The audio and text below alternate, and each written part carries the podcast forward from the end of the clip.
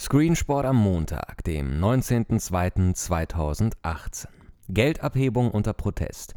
NHL-Frühspiele DHB. Entwarnung an der Osterhasenfront. Der Supermarkt gegenüber meinem Büro hat nun das ganze Arsenal an Osterhasen-Displays aufgefahren, sodass das Osternthema auf grün gestellt worden ist und damit moin zur achten Kalenderwoche des Jahres 2018. Unter der Woche werden die Achtelfinals in der Champions League und die Sechzehntelfinals in der Europa League fortgesetzt. Bayern München spielt morgen gegen Besiktas, dann auch im ZDF. Am Donnerstag RB Leipzig, das Hinspiel 3 zu 1 um 19 Uhr gegen Napoli und der BVB im Hinspiel 3 zu 2 um 21.05 Uhr in Bergamo. Unter der Woche gibt es zudem Nachholspiele aus der Ligue 1, La Liga und am Mittwoch aus der zweiten Liga Darmstadt gegen Lautern. Nächstes Wochenende kommt es in der Bundesliga immerhin zu reizvollen Kellerduellen wie Mainz gegen Wolfsburg am Freitag oder Werder gegen HSV, das Samstag 18.30 Uhr Spiel. In den europäischen Ligen sind die interessanten Ansetzungen am Sonntag.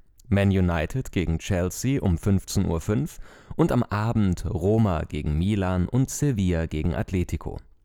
Eine Besonderheit gibt es am Sonntag um 17.30 Uhr mit dem Finale im englischen Ligapokal Arsenal gegen Manchester City auf The Zone. The Zone wird zwei Streams anbieten. Einen mit normalen Kommentar und einen zweiten in der Kommentierung der beiden Bundesliga Rocket Beans Machern Etienne Gardet und Nils Bohmhoff.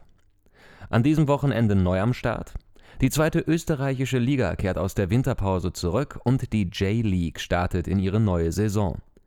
Lebenszeichen zeigt auch die MLB. Yep, es ist wieder soweit. Der Baseball kehrt ab Donnerstag, Freitag mit Springtraining zurück.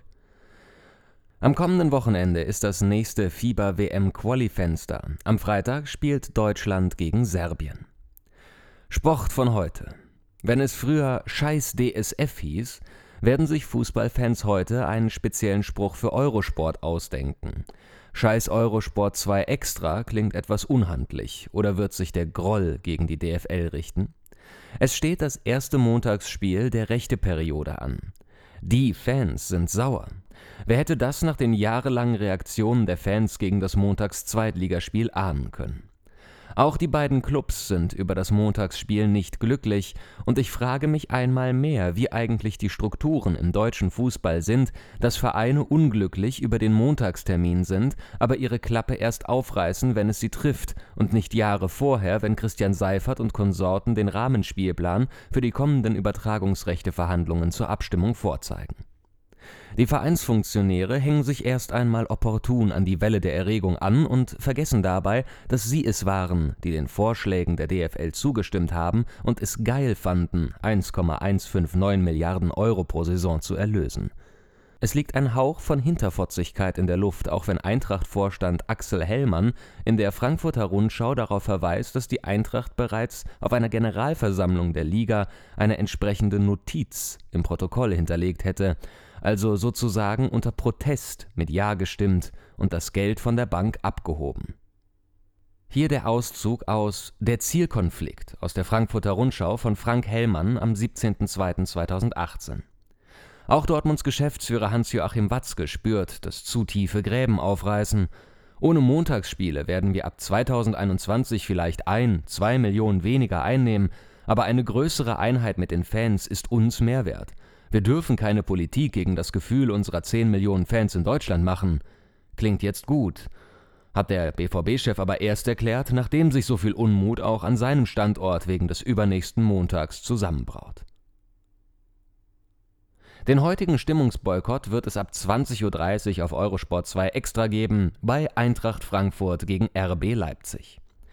In den USA ist heute President's Day, der Geburtstag von George Washington dient dazu, alle Präsidenten der USA zu ehren.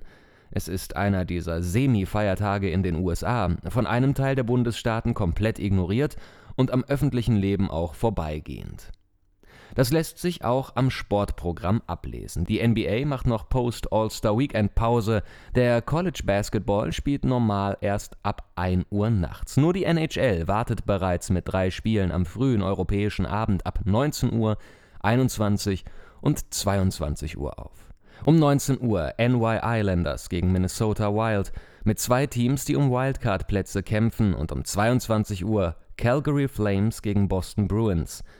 Calgary ist neben Toronto und Winnipeg das einzige kanadische Team in Schlagweite von Playoff-Plätzen, derzeit einen Punkt hinter Minnesota.